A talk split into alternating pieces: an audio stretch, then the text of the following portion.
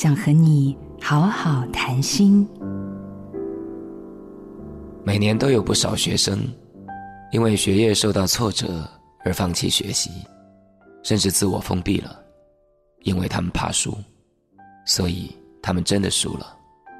成长本来就是一连串不怕输的过程，比如说幼儿不怕跌倒，所以学会走路；学游泳的人不怕游输别人，所以越来越懂水性。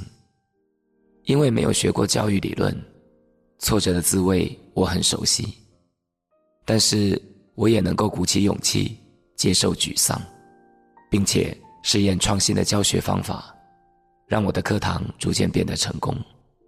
我感觉自己不怕输，所以勇敢的大胆创造，而且逐渐明白了，我的目标并不是要赢，而是要找回对事物的热情。输赢只是一个过程，并不是一个结果。我从鲁蛇人生学会了如何面对输，而成为一个丰富的人。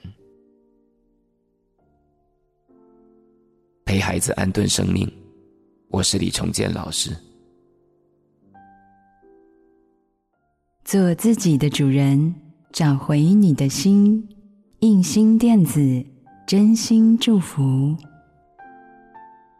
好家庭联播网，中部地区古典音乐台 FM 九七点七，北部地区 Bravo FM 九一点三。